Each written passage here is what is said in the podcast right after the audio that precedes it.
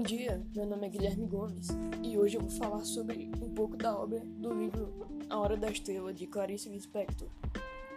Bom, esse áudio será um pouco curto porque eu não vou trazer muita coisa aqui, mas se você quiser saber um pouco mais, eu recomendo você ler o livro porque realmente é uma obra muito interessante de se ler. Bom, agora sobre o livro, ele conta sobre uma garota órfã entre pai e mãe que foi acolhida por uma tia que sempre a maltratava e a desprezava. Seu nome era Macabea. Ela é uma lagoana pobre de 19 anos que é fascinada por cachorro quente e possui um corpo franzino e além de tudo, ela é feia, ela é virgem, ela é tímida, ela é solitária ela é ignorante, alienada e, por ser tímida, é de poucas palavras. Bom, agora em relação à autora do livro, Clarice Lispector, ela foi uma ótima jornalista e escritora brasileira. E sua origem é judia. Foi reconhecida como uma das mais importantes escritoras do século XX. Participou do terceiro tempo modernista que, com seu romance inovador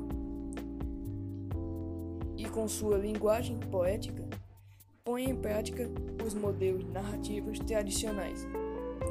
Bom, agora em relação aos personagens do livro, como eu falei, se você quiser ter uma noção maior, eu recomendo você ler o livro. Mas vou falar um pouco sobre os principais personagens do livro, que um deles é Rodrigo, que foi o personagem narrador e é entendido como uma descrição, por assim dizer, da própria autora do livro, Clarice Lispector. Bom, ao longo do, ao longo do livro, ele reflete sobre o próprio ato de escrever e ele é bem preocupado com a profundidade do ser humano. Também temos a Madame Carton, cartomante que pode prever o futuro de Macabea, e entre outros, vários personagens ao decorrer do livro. Mas o principal personagem é Macabea, que, como eu havia falado anteriormente, ela é ignorante e sequer reconhece a própria infelicidade.